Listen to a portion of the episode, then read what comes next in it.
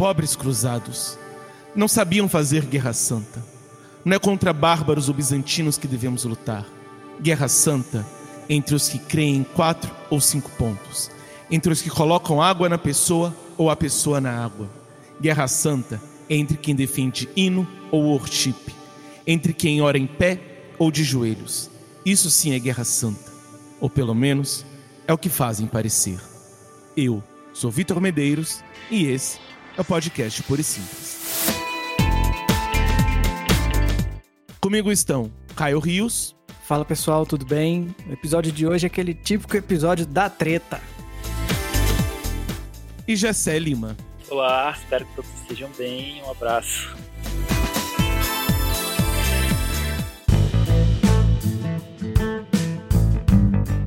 Antes de começar nosso episódio, só uma breve explicação. Nós antigamente gravávamos os nossos episódios presencialmente, mas por conta da pandemia tivemos que interromper brevemente as nossas gravações presenciais. Nós já tínhamos alguns episódios gravados, por isso nos primeiros episódios durante a pandemia nós não comentamos nada sobre, mas depois fizemos os episódios especiais de quarentena e agora retomamos com a nossa segunda temporada. O episódio anterior que vocês ouviram sobre os ministérios da igreja. Ele já havia sido gravado antes, então, portanto, nós não comentamos nada sobre isso lá, mas nós já estamos gravando conforme o mundo está acabando, então pode ser que role alguns comentários sobre. Tendo feito essa explicação, comecemos o episódio. Portanto, vos rogo eu, prisioneiro no Senhor, que andeis de maneira digna da vocação com que fostes chamados com toda humildade e mansidão, com longanimidade, suportando-vos uns aos outros em caridade, esforçando-vos diligentemente para guardar a unidade do Espírito no vínculo da paz. Um só corpo há e um só Espírito, como também fostes chamados em uma só esperança da vossa vocação. Um só Senhor, uma só fé, um só batismo, um só Deus e Pai de todos, que é sobre todos e por todos e em todos. Efésios 4, de 1 a 6. A partir desse texto, minha pergunta é: por que existem preconceitos entre denominações cristãs e como lidar com eles? Eu acredito que, em grande parte, é, a maioria dos preconceitos, vem da, da ignorância. Ignorância no sentido mesmo de não conhecer é, as tradições uns dos outros. Né? Eu digo isso por quê? Porque, na minha vivência, é, boa parte do, preconceito que as pessoas tendem a, a, demonstrar ter, né, da minha tradição, sou luterano. Isso diminui depois que você conversa com a pessoa, explica, e ela vê que no fim das contas vocês dois estão ali compartilhando de uma mesma fé e discordando de pontos secundários, né? Então eu acho que boa parte do, do problema se resolve quando as pessoas param para conversar e sentam juntos para ver, digamos assim, é, o que, que é negociável e o que, que não é negociável, entendeu? De fato, existem doutrinas que a gente não vai abrir mão de maneira nenhuma. E, mas existem outras que você pode dizer, bem, é uma discordância, mas ele não deixa de ser um irmão na fé, né? Eu acho que grande parte, então, parte disso, no diálogo, de saber ouvir e de saber falar. É, e aí, eu, eu, eu imagino assim, a gente quando a gente vê alguém de fora do cristianismo é, tecendo comentários que claramente é, são espantados do que a gente vive, a gente fica naquela, naquela, naquela inquietação, né? Pelo menos particularmente, eu, eu às vezes eu fico meio assim, poxa, essa pessoa inventou um cristianismo na cabeça. E aí, ao mesmo tempo que a gente reclama desse tipo de pessoas, a gente faz a mesma coisa com quem, assim, é de outra denominação, por exemplo. Porque a gente parece que tem aquele espírito de clã, sabe? Não, a minha é o que vale, a minha é a verdadeira, a minha é que presta. Então, se a minha é que presta, obviamente a outra não deve acontecer assim. E nós, assim como criam espantalhos do cristianismo de forma geral, nós criamos espantalhos das outras denominações também. E a gente realmente é, age dessa forma, digamos assim. A sua é necessariamente errada, enquanto que a minha é correta. E lógico, a gente entende é, os motivos que cada um permanece, digamos, na sua, na sua denominação. E às vezes nem é necessariamente porque com, concorda com, com 100% da doutrina. mas a gente, quando olha para o próximo, a gente realmente quer é, defender o nosso, par, nosso lado a um nível que não, não é saudável, eu acho que boa parte das vezes. Complementando o que o Jessé falou, é justamente isso. A gente não sabe e a gente, além de não saber, a gente considera o nosso melhor e superior, às vezes nem sabe o motivo, mas é, coloca isso na cabeça e não quer discussão. Então o outro é inferior, o outro é pior, é, e não importa em que ou o que. Digamos, a gente imagina alguma coisa e acredita no que a gente imaginou. sobre o outro, sobre a tradição do outro. E eu acho que a gente sai perdendo, né? Muito com isso, porque a gente é, se impede de ler determinadas pessoas, é, ouvir determinados sermões, porque é de uma tradição ou de outra, né? Parece algo muito impensável, mas eu já vi muita gente falando: ah, não vou ver pregação desse cara porque ele é de uma igreja X que eu não gosto. Aí, tipo, eu acredito que não, não deva ser uma postura correta. Você vai ouvir e reter o que é bom. Você não precisa concordar, igual você falou aí, assinar a confissão de fé que ele defende, mas é, eu acho que existem maneiras de diálogo que muito mais agregam do que prejudicam. Eu acho que muito desse preconceito ele vem de medo, medo assim. E para parafrasear o mestre Yoda do Star Wars, né, o medo é uma da, das formas que o, que o lado, lado escuro tem para sugar você. Então eu acho que as pessoas têm muito medo de fazerem o quê? De abrirem mão das próprias confissões, de abrirem mão daquilo que elas têm como caro e precioso nas próprias denominações. Então elas acabam é, se fechando ali de determinada forma e não permitindo nenhum tipo de diálogo com medo de gerar uma influência fazer com que as pessoas saiam da igreja delas e vão para, para as outras igrejas já presenciei esse tipo de coisa em uma igreja qual fui membro. É, o pastor ele tinha muito medo que as pessoas se interessassem por uma outra igreja, que seguia uma outra corrente teológica. Então ele começou a fazer sermões preparando, atacando. As, ele não atacava nem o, a tradição, ele atacava as pessoas que seguiam a tradição. Que para mim é muito pior você usar o púlpito para ficar atacando pessoas. Você tá ali para falar de Cristo, para falar do Evangelho. Então, eu acho que a gente tem que, pelo primeiro, reduzir esse medo e se permitir mesmo conhecer essas tradições do, do cristianismo, da cristandade. A, a, nossa fé ela tem dois mil anos, ela tem muitos ramos, né? Então, assim, tem muita coisa boa. Tem heresia? Tem. Os hereges são outro lado, é outra, outro lado da moeda. Mas aqui a gente está falando de gente cristã, né? que segue o evangelho, mas que discordam entre si em alguns pontos. Então acho que perdeu o medo desse vão sair da minha igreja, ah, vão é, é, para outra denominação e vai sair da minha. É um passo também que tem que ser seguido. Eu acho que eu tenho que usar um termo um pouco mais ortodoxo do que o ser humano é babaca. Então vou dizer que o ser humano é caído e em virtude disso nós temos essas a forma como essas divisões acabam se dando. Então nós temos o ser humano não entendendo a, a, a verdade do evangelho, do que é cristianismo, daquilo que é ser igreja, e em virtude disso acaba gerando esse tipo de coisa. Porque você gera um, um, um valor maior em uma falsa doutrina. Em que sentido que eu quero dizer de falsa doutrina? Não é no sentido necessariamente que o conteúdo em si seja errado, mas ele é parcial. E aquilo que torna ele parcial deixa de torná-lo verdadeiro. Então, se eu tenho um zelo tão grande por um determinado tipo de pensamento, e esse zelo é tão grande ao ponto de me distanciar do outro que também é cristão, mas pensa diferente nisso, eu estou jogando fora o cristianismo. Então, ainda que a minha doutrina tecnicamente esteja correta, ela não é cristã. Ela, ela é um texto fora de contexto. Ela é um versículo separado.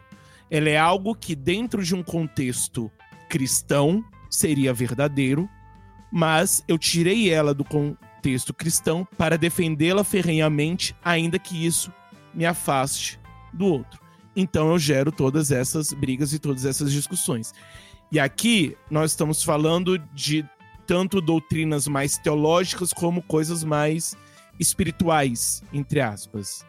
Então é tanto o pessoal que acha que é mais inteligente do que o outro e a sua doutrina é mais é, bem elaborada teologicamente, quanto o outro que se afasta disso porque acha que é mais espiritual que o outro e a sua doutrina é mais espiritual e tudo mais. Então, assim, não salva ninguém. Se de, uma, de um lado ou de outro você tem pessoas que, por tentarem defender algum tipo de divisão de pensamento, de posição, que quer que seja, isso afasta do outro, essa doutrina, ela já não é uma doutrina cristã. Ela é talvez uma doutrina que tenha nascido no seio do cristianismo, mas se afastou de Deus e do propósito de Deus. E nesse caso, ou você ouve Deus completamente, ou não ouviu nada. Então, ou ela prega a, essa unidade do corpo, ou Deus já não tem mais nada a ver com essa doutrina. É, isso me lembra também, João, é que a, às vezes a gente Lógico, eu tenho muita coisa para conversar ainda com relação a isso, mas é, eu lembro de um exemplo de um pastor, de um, de um jovem, um cantor, eu nem conheço o cantor, que ele tava. Ele tava, enfim, pregando num congresso aí.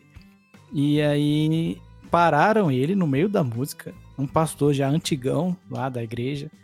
E o pastor chegou no microfone, não sei se vocês viram, pegar, pegou o braço dele tatuado e falou: Irmãos, essa tatuagem aqui é antes do nosso irmão cantor se converter a Jesus. Aqui não tem nada disso, não. E assim, meteu o pau na tatuagem. E aí o cara continuou. E, eu achei engraçado e muito sábio da parte do cantor que ele seguiu a ministração dele tranquilo, assim. Acho que se fosse eu, eu ia falar, não, meu senhor, você tá louco? Você tá, como é que você, você sabe aqui? Você nem sabe se eu fiz a tatuagem ontem. Mas eu achei é, sábio da parte do menino e eu acho que é, reflete um pouco isso que a gente faz. Não, eu não tô querendo dizer que o pastor necessariamente estava sendo preconceituoso, mas ele estava fazendo uso de, de, de uma coisa que ele tomou para si como tão preciosa que achou no direito de subir lá e interromper a apresentação do rapaz. E, e, eu acho que isso é o começo das coisas. Assim. Se a gente leva em conta isso, a gente tá, já, já tá. Sabe, é, sabe quando a Bíblia fala de, da geração do pecado no sentido quase de, de gravidez mesmo?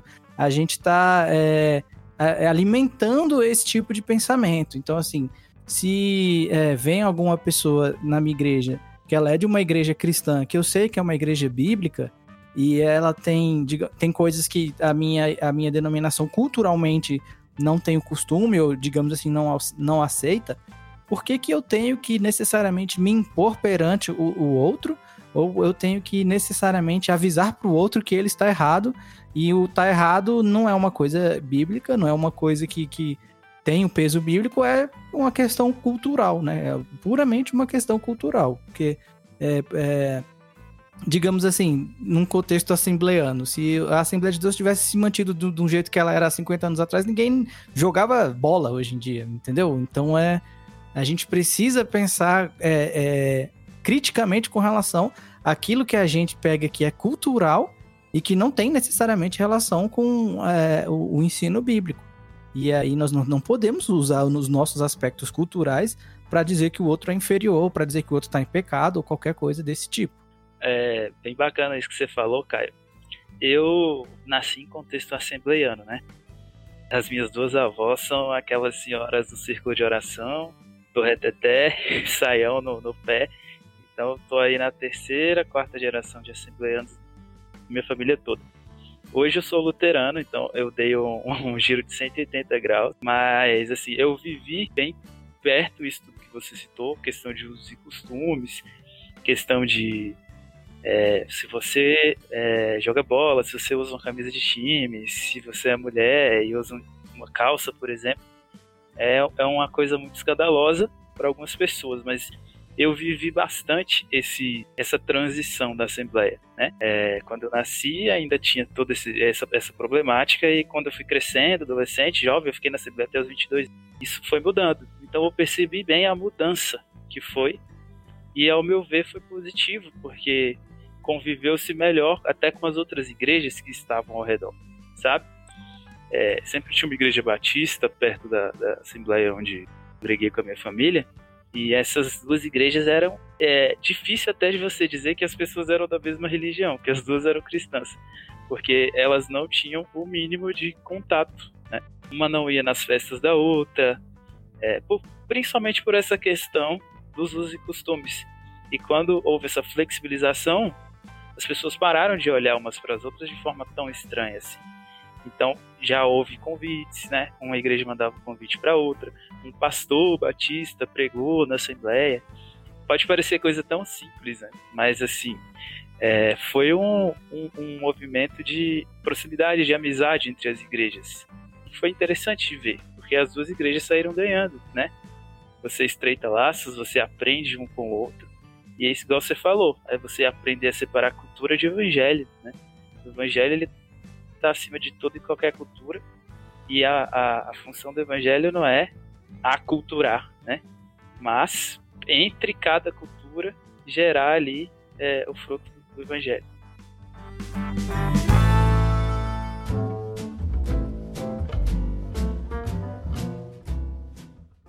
Existe preconceito intelectual e espiritual entre denominações? É, eu acho que essa pergunta ela resume bem o centro de, dos dois tipos de preconceito que a gente tem. Na verdade, não são esses dois, não, mas são os maiores. Você vai ter um lado, né? Um, um, grupo que vai considerar pessoas é, ligadas ao pentecostalismo é, como ignorantes, falando popular burras, né? É, pessoas que não leram a Bíblia direito e acreditam em qualquer coisa e seguem o que o pastor fala. Essa é a visão que as pessoas vão ter. Do outro, você vai ter uma visão de, é, do grupo que é pentecostal para os tradicionais, de que as pessoas elas são frias, elas não têm o Espírito Santo na igreja delas. Eu já ouvi isso. E eu também já ouvi as pessoas chamando os pentecostais de ignorantes, burros que, que não sabem ler. E, e, eu acho isso muito dolorido porque o meu avô ele é presbítero da Assembleia e ele realmente não sabe ler. Eu, mas ele sabe muito mais de Bíblia do que muita gente que está aí na internet falando besteira, sabe? Eu me sinto pessoalmente ofendido quando eu ouço esse tipo de coisa, porque é, a questão aqui é, é, envolve muita coisa, até social, né? Então você taxar o seu irmão em Cristo de burro, porque ele, ele é digamos assim, não tem um ensino superior igual a você, é uma coisa extremamente anticristã. É, isso vai totalmente de acordo com o que o JV falou ali no início. Né? Você pode ter uma teologia perfeita, mas a sua prática não é de que foi salvo. Você está sendo é, pedra de tropeço dentro da igreja de Deus quando você maltrata um irmão é, com esse sentido, né? Taxando a pessoa de, de incapaz mentalmente, de, enfim, coisas horríveis porque ela segue uma outra tradição que não a sua. Então, é, eu acho sim que existe muito preconceito intelectual e muito preconceito espiritual também. É, por outro lado, as pessoas tendem a, a, imaginar, por exemplo, que se você não fala em línguas estranhas, se você não, não tem manifestações ditas sobrenaturais, você não tem uma vida espiritual, né? Quando os exercícios espirituais, eles muitas vezes são silenciosos, exercícios espirituais é ler a Bíblia, é orar, né? É estar em comunhão com Deus no, no, seu quarto, digamos assim, igual Jesus fala lá do Sermão do Monte. Então, é, existem sim esses dois tipos de preconceito e, e, cada um tem que ser tratado, né, de uma forma, ao meu ver. Eu acho que a gente está num contexto interessante, eu e o Vitor, porque a gente, nós somos da Igreja Assembleia de Deus, e nós somos a igreja que ela era passou bom, bom tempo sendo pastoreada pelo pastor Elianai Cabral, que é um grande nome teológico da Assembleia de Deus. Então, assim, pastor Elianai, que já esteve aqui no podcast conosco, é um grande nome, assim, conhecido, acho que mundialmente, pela, pela a característica dele é realmente ser focado na palavra de Deus. E, e, assim, eu tenho ele como um grande exemplo de verdadeiro pentecostal no sentido que ele, ele deixa claro na vida dele, principalmente, que eu não preciso ter essa diferenciação. Então, assim, uma coisa, inclusive, ajuda a outra. Quanto mais eu aprendo de Bíblia, de doutrina, mais eu me alimento para, enfim, buscar dons e, e uh, o agir do Espírito Santo nessa, nessa, digamos assim, nesse termo mais assembleando falando. Então, quando você traz, e, e, eu concordo dessa questão de, às vezes, quem está de fora considera é, quem é de igreja pentecostal necessariamente, assim, é, inferior intelectualmente, eu acredito que a gente entende o porquê, e aí, às vezes, esse porquê são fatores sociais, como você mesmo, mesmo trouxe, e isso precisa ser respeitado, porque, querendo ou não, a Assembleia de Deus é a Assembleia que é, é, é a igreja que tá lá no pobre, entendeu? Tá lá na pessoa que não, não sabe ler, que, que, enfim, tá numa situação de pobreza. E ela, geralmente, a Assembleia de Deus é, abraça esse pessoal melhor. Não que as outras igrejas não queiram ou não façam, mas existe algo que atrai a, a, as pessoas. E isso é um fator muito importante social. É assim, é, é fenomenal isso que acontece. Porque está, se, se está alcançando pessoas. Né, pessoas que têm dificuldades e tal. Isso é muito bacana. Ao mesmo tempo, nós entendemos que é, poderia sim, de fato, e eu falo como alguém que está de dentro, é ter sim um, é, um foco maior no papel da doutrina. E esse papel da doutrina é no sentido justamente de nos dar forças para a gente é, atingir os nossos, digamos assim, é, é, os nossos anseios espirituais. E, eu, e aí, boa parte da, da questão da, da, da, do preconceito, às vezes nós mesmos, eu mesmo, dentro, eu tenho contra a minha própria denominação. Então, volta e meia eu falo, caramba, será que eh, a gente está aqui se esforçando, se esforçando, se esforçando, e as pessoas não estão querendo mesmo, sabe? Será que as pessoas não estão é, é, é, intelectualmente preguiçosas, no sentido de buscar mais e tal, de interagir isso, justamente porque nós tivemos um, um, background muito bom com o pastor Elienay, da, da importância da doutrina. Então, a gente, nessa situação, quando vem alguém de fora falando, poxa, mas a Assembleia de Deus, ela não tá preocupada com doutrina. É tipo assim, é um murro na minha cara, entendeu? Porque não, eu sei que não é assim, apesar de que eu entendo que muita gente poderia estar buscando mais o fator doutrina é, dentro das, das Assembleias de Deus. E aí, é, essa, essa questão de quando. E aí, já falando do, do, de como, às vezes, quem tá dentro é, fala da, dos de fora, essa questão do, ah, do fulano é frio e não sei o quê, é, um, é, é muito. Eu, eu acho muito besta, entendeu? esse tipo de coisa, quando a gente fala que tá frio. Lógico que é muito mais pesado quando você fala que a outra igreja não tem o Espírito Santo. Isso é uma tolice sem tamanho, você dizer que determinada denominação que está não sei quantos mil anos trabalhando, evangelizando, é, fazendo missões, você vai falar um negócio que a, que a igreja não tem Espírito Santo, você tá louco? Então, assim, é mais pesado quando você fala que não, não tem Espírito Santo, e é, mas o que eu mais vejo é esse papinho de que, ah, que fulano é frio, não sei o quê. E você faz assim, cara, o que, que é frio? Você tá olhando pelo movimento que a pessoa faz, que é diferente do seu, pela música que a pessoa escuta, que é diferente de seu, do seu, é pela movimentação da igreja enquanto está tendo sermão, que é diferente do seu, e, e, e, isso quer dizer que a pessoa não, não tem o espírito ou é fria? Você não, a pessoa, a, quem faz isso ou fala isso, não olhou para os frutos que outras denominações podem trazer ou estão trazendo. Então, assim, a gente não olha para os frutos do, do, do trabalho é, dos irmãos de outras denominações e fica julgando que, ah, porque fulano não, não sei lá, não, não dá glória a Deus em alto bom som, necessariamente ele é frio. Não, porque se for entrar nesse, nesse, nesse barco aí, eu sou o cara mais frio também, porque eu não tenho mania de fazer isso e sou da Assembleia de Deus, entendeu? Então a gente aprende a, a, a ter esses atos preconceituosos muito fácil e a gente não aprende a, a removê-los com facilidade também.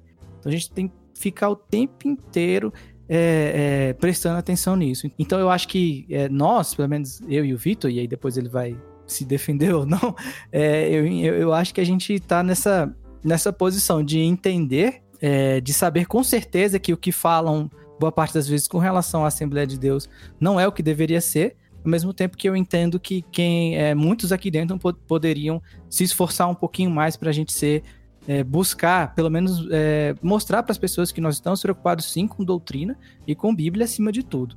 A Assembleia de Deus é igual família. Você fala mal, mas se alguém de fora falar, vira-se um leão. Só quem tá lá pode falar mal. É. mas, e é, e é bem isso, que eu Caio, nós temos várias críticas, mas se alguém fala mal. Ah. Sim. Não tem local de fala. Parou. É.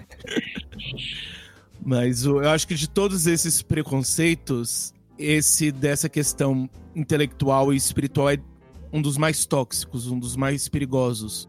Porque você gera uma divisão, um, um, lados distintos em algo que se deveria buscar de fato o equilíbrio. Então, não é, por exemplo, uma questão de, de batismo se é por imersão ou aspersão. Então, você tem. Em certa medida, você tem que escolher um lado. Vai mudar muita coisa, não? É bem verdade. Que não me escutem, mas. Você tem que fazer de uma das formas. Agora, nessa questão intelectual e espiritual, não. Você não tem que escolher um dos lados. Você tem que caminhar nos dois. Você tem que caminhar tanto com uma fé que faz sentido, como uma fé que é real. É como um pássaro. Ele tem duas asas. Uma é a razão, é, é, o, é a Bíblia, é a teologia. O outro é a espiritualidade, a experiência, a oração, a comunhão. E o pássaro só voa se tiver as duas. Então, um dos grandes perigos desse preconceito é justamente isso. Em algo que se deveria estar buscando o equilíbrio, você cria dois times e ou você é do time A ou você é do time B. Você não pode não, você não pode torcer para os dois. Você tem que escolher um deles. E aí vamos cada vez mais enfraquecendo a fé, porque nós não vamos caminhando juntos nesse sentido.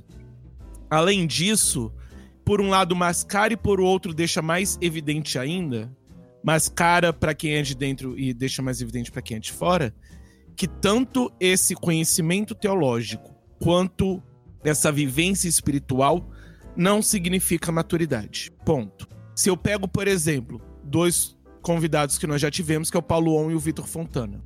Neles, nós conseguimos ver maturidade, porque são presbiterianos, são pessoas extremamente estudadas, nas línguas originais, mas ainda assim conseguem dialogar de forma extremamente respeitosa com as outras denominações, com as outras formas de pensamento. Então nós vemos aí pessoas que souberam ter esse equilíbrio e buscar uma maturidade. Aí ao passo nós vemos, ainda que muitas vezes no, nos jovens do Twitter, fica um pouco mais evidente, mas nós temos essa guerrinha da pessoa que começou a estudar e aí ela vai criticar tudo que não é aquilo que ela está pensando, ao passo que a outra já tem uma vivência mais é, espiritual e já vai criticar tudo aquilo que é de estudo, porque a letra mata e o espírito vivifica e tudo mais. Mas mesmo assim, nós vemos em pessoas, tanto pessoas com uma experiência intelectual muito mais forte, como pessoas que têm uma trajetória espiritual muito mais ampla, nós vemos ainda assim, em muitos casos, esse tipo de infantilidade. Esse tipo de, de imaturidade de não conseguir fazer com que tudo isso que adquiriu, seja de conhecimento, seja de vivência com Deus, possa ser utilizado para construir uma ponte. Então, acaba e acaba que a pessoa que está nesse nesse caso, ela vai se achar certa. Então, um jovenzinho da internet que começou a estudar sobre teologia e agora vai brigar com todo mundo que não pensa da mesma forma, para ele, ele está certo e justo em fazer o que ele faz da maneira que ele faz. Enquanto o jovem da outra igreja que tem uma experiência com Deus vai também achar certo e achar justo fazer o que faz da maneira que faz.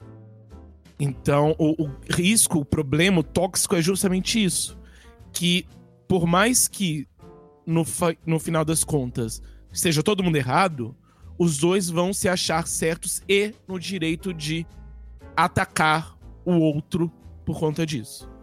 Então, por achar que está certo. Então, é um preconceito que não só faz com que, em vez de se caminhar no meio como se deveria, se prenda em um único lado e acabe perdendo o que se deveria ter de vivência cristã, mas também você acaba fazendo com que as pessoas fiquem cegas para a realidade que estão inseridas. Concordo integralmente com você. E acho que esses dois exemplos que você usou aí, do, do jovem, sempre o jovem, né? Sempre o jovem, tem que, tem que acabar, cara. Já passou da hora de acabar. Mas é, eu acho que a gente vive numa grande Babel ultimamente, onde todo mundo fala e ninguém se entende. Cada um com a sua razão própria, cada um com tanta razão de que tá certo, que não, não ouve o próximo. Né? Então, quando a gente vê esse tipo de situação, é, é você tem um cenário de guerra ali, explícito. É, as pessoas, uma apontando o dedo na cara da outra, né? E aí, esse jovenzinho que aprendeu as coisas na bendita fase da gaiola, né? Quer chegar na, na, na pessoa que tá, enfim, ali sendo, sei lá, o pai dele, o vô dele, que já tá lendo a Bíblia, orando, tem uma vida de cristã, uma vida cristã muito mais longa que a dele, ele acha que pode ensinar alguma coisa. Desse jeito, né? Colocando o dedo na cara e falando que você tá errado e eu tô certo, né? Que, acho que sabedoria, em primeiro lugar, é você ouvir quem já esteve muito tempo antes que você naquela missão, naquela guerra, né? E aqui a gente entrou nessa pauta, acredito que a gente entra nessa parte doutrinária, né? É, que é bem problemática, você citou, a gente tem vivido no Brasil é, essa, essa ascensão, digamos assim, da teologia, eu, eu, pelo menos em parte, né? As pessoas têm se preocupado em ter mais fundamento para as coisas que elas, que elas acreditam. Então há essa busca, mesmo que de forma muito limitada, inicialmente, sim, porque as pessoas acham que só existe calvinismo e arminianismo e teologia é discutir soteriologia, entendeu? Aí depois que passa por soteriologia, ele vai, passa para a doutrina do Espírito Santo. E aí a gente vai entrar aqui nessa parte de, de é, é, espiritualidade, você ser de uma igreja que não bate palma, você ser de uma igreja onde as pessoas não oram todas juntas, em si uma pessoa ora e todas ficam em silêncio, né? E aí as pessoas começam então a se questionar a partir dessas coisas e parece que, que se deslumbram. E aí elas se deslumbram e começam a renegar toda a vivência espiritual que elas tinham tido antes. Eu acho que uma pessoa que, que passa por essa, por essa fase, ela corre um grande risco de se tornar imatura, que é o que você citou aí, de, de que está faltando, maturidade. É, eu saí de um contexto de, de, de pentecostalismo e fui para um, uma igreja tradicional. Não vou dizer, por exemplo, que, que não passei por essa fase, pelo contrário. Né? Mas Deus nos ensina, Ele nos ensina a primeiro olhar com amor para os nossos irmãos e com gratidão, porque eu aprendi muito na Assembleia de Deus, aprendi bastante. Toda a minha base de fé foi construída lá. Foi lá que eu aprendi que, que, quem era Jesus, o que, que ele fez por mim, por que, eu tinha que crer nele. As outras coisas a gente vai aprendendo, reaprendendo, enfim, né? E a caminhada segue. Mas eu acho que é a maturidade nesse ponto é mesmo ser grato por tudo que tipo, foi é, propiciado ali. Caio também falou, existem erros, gente aqui não vai também é, fingir que tudo é perfeito. Se, né, se, por exemplo, se eu achasse que estava tudo bem, eu não teria mudado de tradição, né? Mas isso não quer dizer que eu tenha que ser imaturo, voltando essa palavra novamente, ao ponto de renegar tudo que me foi ensinado e tudo que me foi é, crescido mesmo, né? Em questão de pessoas, de doutrina, de, de aprendizagem da Bíblia. É, eu acho que um grande tesouro da Assembleia de Deus é a escola dominical, sabe? Assim, é, eu aprendi na escola dominical 70% que eu sei sobre Bíblia, entendeu? E assim, as pessoas, quando dizem que a Assembleia não ensina, é porque não conhece a escola dominical, ao meu ver.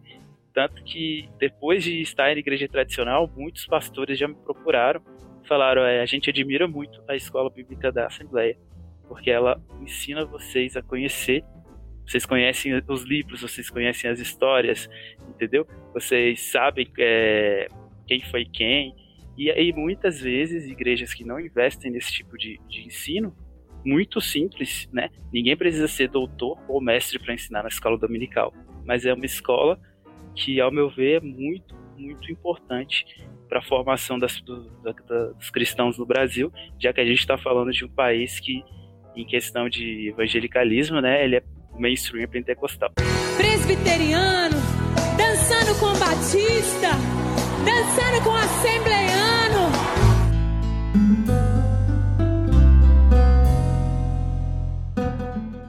Existe preconceito entre continuistas e cessacionistas? Olha, é, existe bastante preconceito entre, entre enfim, aqui não são nem denominações, mas posições teológicas, né? Posições doutrinárias. E eu acho que fica bem feia a treta nesse ponto, porque, mais uma vez, as pessoas não possuem maturidade, né? É, se você não acredita no, no, na contemporaneidade dos dons, você não precisa ficar enchendo o saco, achincalhando a pessoa que acredita e que vive essa espiritualidade na sua denominação, né? Eu acho que vale a pena fazer questionamentos, eu acho. Por quê? Porque eu, eu vou falar uma posição pessoal minha, eu acho que existe muito, muito risco é, para a gente ter profetada, né? A gente estava ouvindo o, um, um, episódio antigo com a Indy que vocês gravaram aqui sobre profetada e aquilo é muito sério. Assim, aquilo você pode acabar com, com a vida espiritual de alguém por causa de um mau uso é, do dom, né? Ou então, na verdade, nem é dom, um, um mau uso, um mau caráter da pessoa mesmo. E, e aí fica complicado, por isso eu sou bem reticente com isso tudo. Eu sou muito cético, eu não vou mentir não, tá? Uma posição pessoal minha. Mas eu também não vou precisar ficar perturbando a pessoa ou é, a gente chega a, a ver em debates assim pessoa dizendo que tudo, que todas essas manifestações são demoníacas. E, tipo, cara, calma, assim, você não precisa chegar a esse ponto que você está é, andando em solo muito perigoso ao afirmar esse tipo de coisa, né? Você não acredita, beleza, ore para que, enfim, é, Deus é, indique o melhor caminho para aquelas pessoas e para que, enfim, a salvação delas seja mantida e fique longe desse tipo de laço de engano, por exemplo, de profetada, né? Mas é, a questão das línguas mesmo é muito, muito polêmico, né? E aí eu vou trazer até um pouco da minha experiência. É, eu nunca falei em línguas estranhas. E na igreja onde eu cresci, sou muito grato, existia ainda uma pressão para que você falasse, porque senão alguma coisa não estava boa na sua vida espiritual? Então eu acho que isso acabou ajudando, né? Essa pressão assim a eu me distanciar de, de, dessa parte da teologia. E eu acho também que não, não é um, caminho, um caminho correto você querer ficar forçando os dons, até porque se você fosse sensacionista, a Bíblia diz que o Espírito Santo dá o dom para quem ele quer, né? Não é você que, que, que exige o dom de Deus, né? como eu já ouvi algumas pessoas dizendo por aí. É, Deus, o Espírito Santo distribui da forma como ele quer entre o corpo, né? Então, é, você também utilizar esses dons de forma meio tirânica, por exemplo, ah, você não vai ganhar um cargo na igreja. Já vi, viu, gente? Você não vai ganhar um cargo na igreja por causa porque você não fala em línguas ou porque você não tem um dom, não manifestou um dom do Espírito. E eu acho que isso acaba servindo de solo, entendeu? Para que as pessoas tenham preconceito do lado sensacionista com o lado continuista, com o lado carismático, digamos assim, né? No caminho inverso, é, se você chegar para uma pessoa que é, digamos, do mainstream evangelical brasileiro, assim, pentecostal, e dizer simplesmente para elas, eu não acredito nos dons, ela vai olhar e vai dizer, você é ateu? Como assim? Entendeu? Então, acho que mais uma vez aí é falta mesmo de contato entre as igrejas. Falta de contato e de saber o que um pensa e o que o outro pensa. E que, apesar de ser tão diferente assim, a fé continua. É difícil, eu acho que é muito difícil esse ponto especificamente. É, é um, eu acho também que é um dos temas mais um pouco mais complicados de lidar e é realmente onde parece que os dois lados, né? E aí eu tô já, já talvez esteja sendo preconceituoso de colocar dois lados, mas digamos que é, os continuistas e sensacionistas eles e aí temos continuistas que não são necessariamente pentecostais e tal. É, é nesse sentido que eu falo que podem existir mais lados. É uma gradação, eu... né, digamos assim. Quase uma gradação. Isso. E aí eu vejo que uh, há uma. Eu, eu vou dizer que é uma falta de interesse de cada um e entender como é que as coisas funcionam do outro lado, sabe? É assim, é uma, parece que é uma preguiça das pessoas de entender. Então, assim, se eu vejo uma pessoa que evangeliza muito, uma pessoa que busca muito a leitura e tal, como é que eu posso dizer que a pessoa. É, é, e aí é o meu pensamento, tá? Como é que eu posso dizer que a pessoa é, é um ateu, sendo que ela tá, enfim, colocando em prática o que a Bíblia fala, ou que a prática cristã, como é a prática cristã, né? Então, eu acho um pouco complicado quando a, a gente toma esse, essa questão de você meio que condenar o outro. Ou seja, um lado chamando o outro de ateu e o outro lado chamando o outro de endemoniado. Que coisa absurda, entendeu? São dois extremos brutais, assim, que as pessoas praticam. E praticam porque elas não se dão o trabalho de entender o porquê que um acredita ou porque o outro não acredita. Então eu entendo que é, a, a, gente. E aí a gente vive nesse, nesse momento é, acalorado e polarizado politicamente, e tudo, parece que tudo ao nosso redor ficou tudo extremo, entendeu? A gente não pode mais, é, enfim, transitar pelos lados, a gente não pode mais olhar um pouquinho para o lado, entender. Parece que precisamos pegar nossas armas de um lado e tentar atingir o outro a qualquer custo. Então, é, eu, é, quando a gente, às vezes a gente, quando vai entender o outro lado, e óbvio, e aí eu acho que não é difícil a gente manter a imparcialidade, quando a gente vai estudar o que o outro crê, esse estudo, ele já vem lotado de preconceito. Então, assim, não um estudo, digamos assim, limpo, imparcial. É um estudo que, assim, nós somos assim. Somos assim porque somos melhores. Os outros são piores porque são de determinada forma. E na questão dos dons, é uma coisa que é, é, eu acho que piora nesse caso. Então, assim, um lado só vê o outro que tá fazendo a meninice, entendeu? Então, pô, quando eu olho para um lado pentecostal, só tem gente imitando é, religiões afro, e tem gente é, inventando língua, e tem gente dando profetada, entendeu? Ao mesmo tempo que do outro lado, a gente, é, se olha-se para quem é sensacionista e fala, não, esse aí não quer vivenciar tudo de Deus, abrir mão do Espírito Santo, que, enfim, é Deus e tal, coisa e coisa e tal, sendo que, enfim, o Espírito quer falar e tal, e quer usar. E na prática, não é nenhum nem outro. Então, essa, esse questionamento que você fez na sua época de assembleano, eu também faço, faço muito. Aliás, eu entendo que é uma das grandes falhas da Assembleia de Deus é a forma como ela trata essa questão do, do batismo do Espírito Santo e, e o fato disso ser pré-requisito para outras coisas e que ao mesmo tempo que a gente ensina que não, que pode ser que demore e tal, a gente meio que diminui, digamos assim, a pessoa que não falou em línguas ainda, enfim. E aí a gente até discutiu uns episódios esse tipo de coisa, e é uma das grandes críticas que eu tenho com a Assembleia de Deus, que nem é necessariamente se é verdade ou não é, é o como se lida com isso.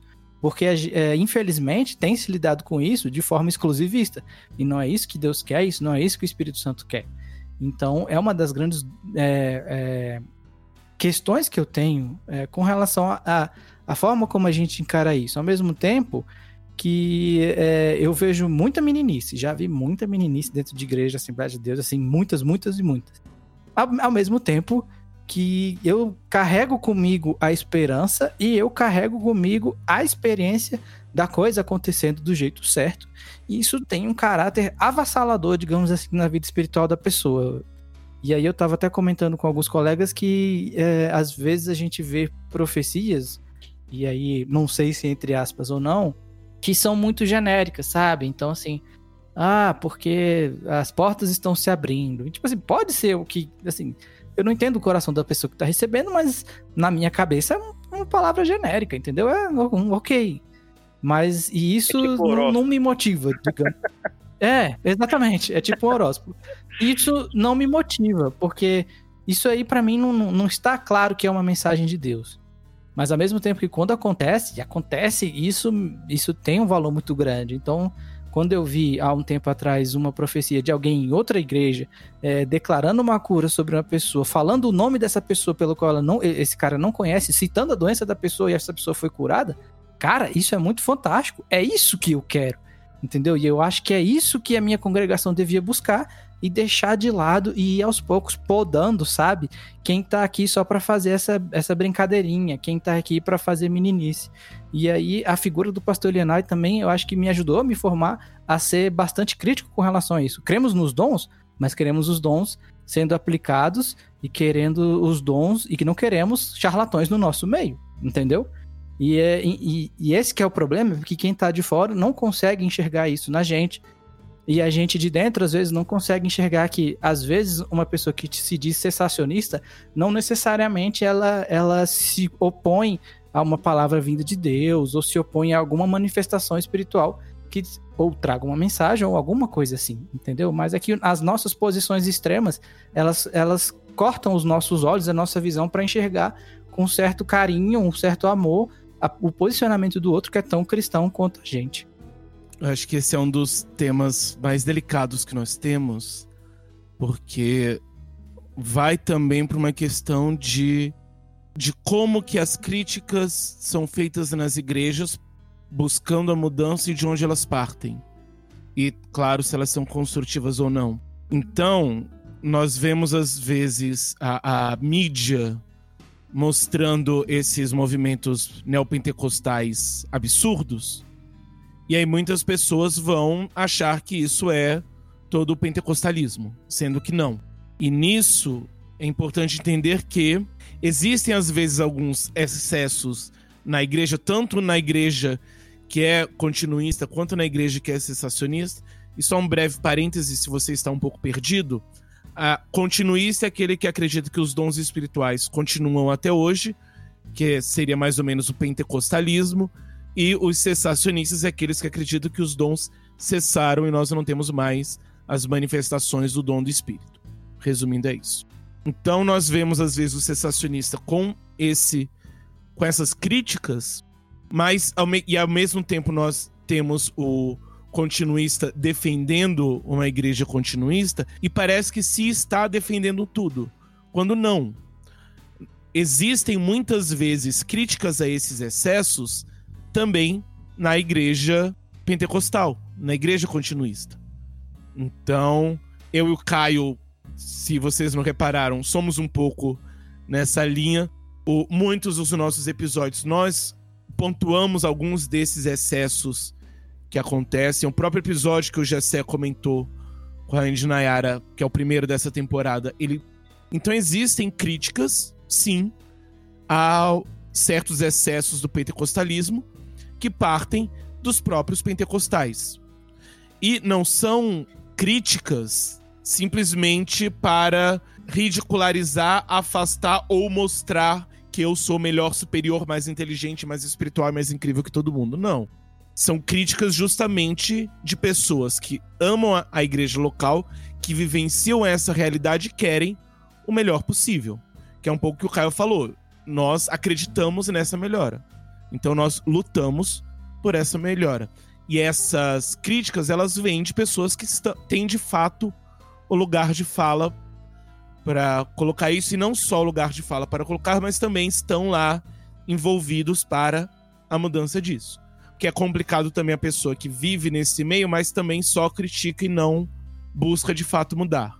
Claro, existem contextos e contextos, existem contextos no qual a mudança é extremamente difícil, até impossível, mas ainda assim nós vemos às vezes pessoas, geralmente jovens de internet, né, mas enfim, que não não tenta de fato mudar, que é simplesmente criticar. E aí nós estamos falando da questão do pentecostalismo, mas nas igrejas tradicionais nós vamos ter o mesmo problema. Então vamos ter pessoas que vão falar dessa animosidade que às vezes tem de certas denominações cessacionistas contra outras denominações ou contra continuistas e vão criticar. Criticar buscando uma mudança. Então, não é também eu simplesmente aqui deste lado é, é, achar que, que, é, que não existe também uma crítica vinda de lá sobre é, como as coisas acontecem dessa forma. Então nós precisamos ter isso em mente, que às vezes, em todos os aspectos, e nós estamos falando de continuismo e sensacionismo, mas vai para a questão de estudo e espiritualidade, vai para várias outras questões que você vai ter pessoas dentro da igreja em que tem esse problema, questionando isso e buscando mudar isso e fazendo críticas que buscam ser construtivas, que buscam a transformação deste ambiente para que possa se dar tudo da forma mais adequada possível e não simplesmente no, numa guerra sem fim. Bacana, JV. Eu acho que isso que você falou de você dentro da denominação ser, ser o agente de mudança é muito significativo, sabe? Você tá lá dentro, você conhece os, os trâmites, você conhece as pessoas. Então, acho que quando você está dentro da instituição e você faz essas proposições de mudança, você está muito mais embasado para isso. Agora, quando você está de fora, quando você é a pessoa, a terceira pessoa, você tem que ter muita humildade, sabe? Para poder apontar. E você não está lá dentro, você não está vivendo, você está vendo de fora, igual você falou. E às vezes a gente pode criar essas visões estereotipadas que o Caio citou também e acabar batendo espantalhos, né? Então eu acho muito válido quando alguém de dentro das próprias denominações percebem esses problemas que existem, é claro, né? Todas, todas as denominações passam por problemas diversos e se colocam como agentes de mudança é, construtivos dentro da, da igreja, entendeu? Buscando, é, e aí vai do que? De uma liderança que seja também madura e aberta para ouvir e procurar a mudança, né? É, eu estou falando isso por quê? Porque, por exemplo, a gente falou muito do, dos casos da pessoa, né, do jovem que é, descobre o que, que é os cinco pontos do calvinismo na internet e, e passa a achar que é Lutero, enfim, não tem nada a ver. Mas ele passa a achar que é Lutero e vai pregar as 95 teses na porta da igreja dele e vai afrontar e vai fazer uma nova reforma, entendeu? E aí às vezes ele acaba sendo imaturo e bate de frente com liderança, machuca as pessoas, sai machucado. Mas também existe o outro lado. Existe o outro lado das pessoas que é, passam a conhecer um pouco mais de teologia, têm uma postura muito correta e acabam sendo sufocados por líderes imaturos, nesse, nesse sentido que eu falei lá no começo, do medo de perder a pessoa para a igreja do irmão. Entendeu? Então, ah, ele, ele é, esse jovem aqui, essa jovem se interessou por um estudo de uma tradição que não é a minha. Por que, que eu não vou estudar a Bíblia junto com ele? Graças a Deus que ele está se, interessando por Bíblia, entendeu? Se eu vou ficar agora fazendo uma perseguição base do medo para que ele pare de, de pensar como ele está se inclinando a pensar que é diferente da nossa visão, ele não vai, entendeu? Por que, que você não faz o seguinte, ó, bom, legal, legal, a gente não, não crê assim. Vamos estudar a Bíblia uma vez por semana, com base na confissão de fé da nossa igreja, entendeu? E aí você vai ter o quê? Você vai ter um amparo, primeiro, da pessoa. Tenho certeza que se fizesse isso, a pessoa ia gostar demais. Ia estar ali estudando a Bíblia com seu, com seu líder, com seu pastor. É, e ele ia, enfim, dúvidas que ele poderia estar tendo, ele ia tirar, né? E ele ia ficar, ia ficar tudo mais claro. Então eu acho que. É, quer dizer que ele ia parar de se inclinar para a doutrina, para a tradição que ele conheceu? Não. Mas a forma de tratar seria diferente. Ninguém deixaria de tratar o outro como irmão e como cristão, né? Então a gente volta aí para essa questão da maturidade, para a questão de saber se portar quando a diferença bate na nossa porta, né? E aqui é uma diferença, relembrando mais uma vez que são nos pontos secundários. A gente está falando de, cristianismo, é, pessoas que seguem, né? Denominações que seguem aquilo que é inegociável dentro da fé cristã. E aí a gente tem que realmente que ter a humildade, tem que ter a paciência, muitas vezes, de é, lidar com essas diferenças secundárias sem perder isso tudo que a gente leu aí em Efésios, né? A unidade da fé, a unidade do, do caminhar junto, né? Mesmo com essas diferenças secundárias, apontando para a cruz que é de Cristo. A gente viu um, um exemplo muito triste é, essa semana, semana passada, de um pastor muito famoso, né, que em plena data de aniversário da Assembleia de Deus de 109 anos fez um texto horrível, falando coisas absurdas, falando que aquela denominação né, era quase uma coisa amaldiçoada, que ali só tinha coisas erradas e absurdos, e eu fiquei muito triste quando vi de fato que eu me lembrei, né, de todos os meus, meus amigos, da minha família que são assembleanos, que era uma data de festa, uma data de agradecimento. Como o Caio falou, a Assembleia ela faz um, um, um exercício, uma atividade de evangelismo nas periferias do Brasil que é incrível. Você não tem como não falar que Deus não está ali, naquele negócio. É Ele que toca, né? Ainda mais sabendo que são pessoas com pouco recurso, pessoas com pouco estudo, em algumas vezes, e Deus que toca isso. Então você chegar e amaldiçoar daquele jeito publicamente, eu fiquei muito triste, decepcionado, assim, é, conversando com meu ciclo de amigos, que muitas vezes idade não é maturidade, né? As pessoas usam a idade para acumular é, visões dos outros e, e envergonham a, casa, a causa de Cristo para as pessoas. É, uma pessoa que não é cristã, que vê um pastor atacando outra igreja daquele jeito, assim, sem base, simplesmente porque ele acha que não é legal, ele acha feio, é, sabe?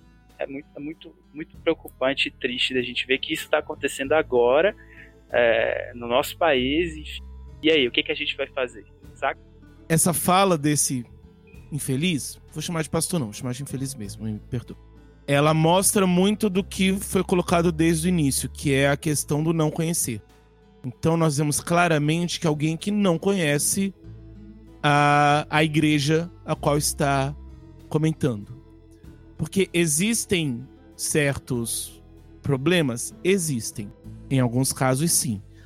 Agora, a descrição que foi dada, ela corresponde a 90% das igrejas da denominação? Não. Então não é nem dizer, tipo assim, a maioria, ainda que tenham poucas assim, que não são desse jeito, a maioria assim. Não. De fato, a fala dele foi de algo que não corresponde nem, nem, nem se bobear, não chega nem a 15%. Então, é, é, do jeito, inclusive, que ele falou, se você vai ter que torcer, vai ter que caçar muito para conseguir encontrar uma que corresponda perfeitamente à descrição que ele fez. Então nós temos alguém que não conhece a igreja que está que está se referindo. Então se ele realmente buscasse entender, conhecer e tudo mais, ele não falaria isso da maneira que ele falou. E aí nós vemos outros pastores da mesma denominação com muita experiência, com muito é, é, estudo teológico e tudo mais, que, ao contrário, vão justamente mostrar os pontos positivos da, da, da outra denominação e não simplesmente atacar. E aí, para mim, o problema maior que isso tudo traz não é nem simplesmente o você ter alguém criticando ou não. É até que ponto se dá púlpito a isso e até que ponto você cria um público de consumidor desse tipo de coisa. Então, ele não está simplesmente falando isso para pessoas é, é, maduras que vão discordar completamente. Não. Provavelmente boa parte do público que consome ele, que vai estar em volta dele, é, é endossando aquilo que ele está falando, são pessoas que vão de fato pensar aquilo daquela forma. Que é no sentido, novamente, de nós somos melhores que o outro. Porque quando você olha o discurso, é justamente essa é, é, não existe. Ah, que a, a, o resumo da fala dele é: não existe absolutamente nada a se comemorar no aniversário dessa igreja.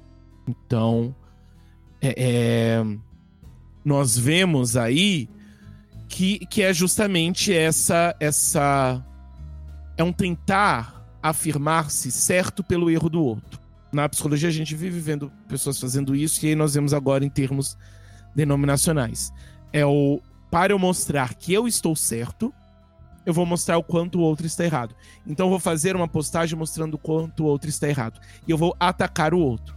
E aí pessoas que vão é, é, é, em volta vão muitos é, é, bater palmas para isso.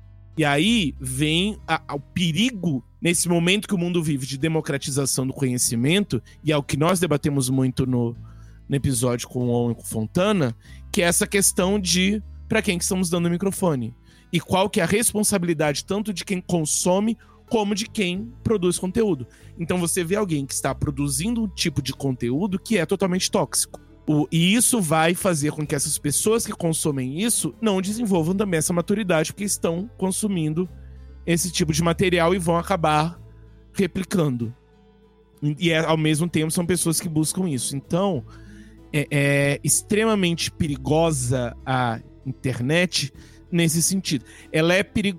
pode ser perigoso não ter a internet, em muitas aspas, no sentido de eu só fico preso na minha bolha, Mas ao mesmo tempo a internet pode ser perigosa porque também pode me deixar preso na minha bolha.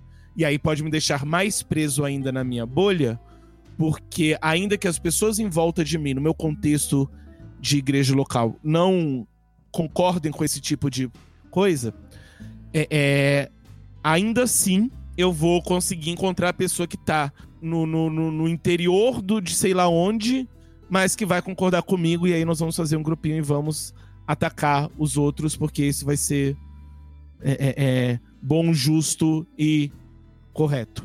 Então, acaba que essa, essa questão mostra muito o, o, o quão complicado é responder a primeira pergunta. Então, a primeira pergunta foi sobre o que fazer em relação a isso. E mostra que às vezes nós temos pessoas, pessoas em certa medida famosas, pessoas em certa medida que são referenciais, mas que em vez de resolver o problema, elas vão apenas jogando mais e mais e mais gasolina na fogueira. Então, é... eu acho que tudo isso é bem problemático, até porque uma ofensa geralmente não morre ali. Uma ofensa gera outra ofensa. Então, é o que, que aconteceu agora também recentemente? Isso é uma notícia aqui do dia de ontem. É, um grupo de pastores assembleianos, eles fizeram uma pressão para que a CPAD, né, que é a casa publicadora da Assembleia de Deus, a editora da Assembleia, cancelasse uma palestra do pastor, do reverendo Augusto Nicodemos, da Igreja Presbiteriana do Brasil. Ele ia trazer uma palestra na CPAD Mag Store, que é uma, uma palestra, quer dizer, é uma livraria bem grande, um espaço é, da, da CPAD no Rio de Janeiro e ele faria uma palestra sobre o livro dele sobre apóstolos, né? Se existiria apóstolos hoje, hoje em dia, é, na contemporaneidade ou não. E aí esses pastores eles ficaram muito ofendidos porque um pastor, eles, é, os posts são assim: uma, um pastor sensacionista jamais pode estar no nosso meio. Então tem tudo a ver com o que a gente está falando aqui e eu acho que uma ofensa gera outra. Então, o pastor Batista, que fez esses comentários horríveis no dia da Assembleia de Deus, jogou, tenho certeza, muito mais gasolina nesse fogo e acendeu a ira ainda mais desses assembleianos que fizeram um verdadeiro movimento para impedir que o Augusto de Codemos falasse numa livraria. Ele ia dar uma palestra, não era nem no culto, entendeu? Gessé, de, deixa eu só interferir rapidão. A informação do pastor Augusto Nicodemos, ela já é antiga, cara. É uma, eu não sei onde você leu, mas não é que uma coisa gerou a outra. A do, do pastor Augusto Nicodemos já tem mais de um ano, a menos que tenha se repetido de novo agora. Tem ah, um, dois é, anos. Essa... Eu... Ah, desculpa. Foi em 2016, só que aí agora, por conta dessa polêmica com o, o que teve com esse pastor, essa notícia foi. É, foi ressuscitada. Pois é. Até mesmo que não tem como você fazer um evento numa mega Exato. igreja, porque eu também Exato. cancelaria palestras de, de Nicodemos, né? Porque. Estamos impedidos. Hashtag fica em casa. Muito obrigado pelo, pelo adendo, Caio. Mas, enfim, é, realmente, eu, quando eu digo assim que uma ofensa gera outra, é porque essas ofensas entre os dois grupos, ela já é muito antiga, né? Mas é, sempre que alguém relevante, influente se levanta para fazer esse tipo de coisa, a reação vai vir. E aí a gente só aumenta o campo de batalha e, enfim, quem sofre é a igreja brasileira, né? Quem sofre é o corpo de Cristo. É, eu tava vendo, eu vi um pedaço hoje de, de uma pregação que o pregador falava que quem tá querendo sair da igreja só tá esperando um culpado, mas aí sair no sentido de nunca mais voltar. E esse que você falou é justamente isso. Alguma pessoa agiu de forma errada para comigo, para com o meu grupo, parece que eu tenho, ou eu ganho, assim, na cabeça da pessoa, né? Ganha o direito de agir errado também. E aí a gente gera uma grande bola de neve que vai um criticando o outro, falando o outro. E às vezes as pessoas, é, digamos, estavam contidas, mas estavam com aquele ódio no coração e se viram ofendidas e aí se deram o direito de, enfim, destilar todo, toda a raiva e realmente é um problema e ele precisa ser refreado imediatamente. E a gente pensa que, tipo, o Nicodemos, eu, eu vejo ele sempre com uma postura muito cordial e muito respeitosa ao lidar com as diferenças, né? Enfim, e, e, a, quem acaba pagando o pato é quem não fez nada de errado. Exatamente. Mas isso tudo vai muito na questão do, do início de até que ponto um determinado pensamento, uma determinada doutrina, uma determinada opinião é ou não cristã de fato. Então, até que ponto acaba que nós estamos falando, fazendo algo que é cristianismo Ou até que ponto é simplesmente a minha bandeira e a minha, o meu time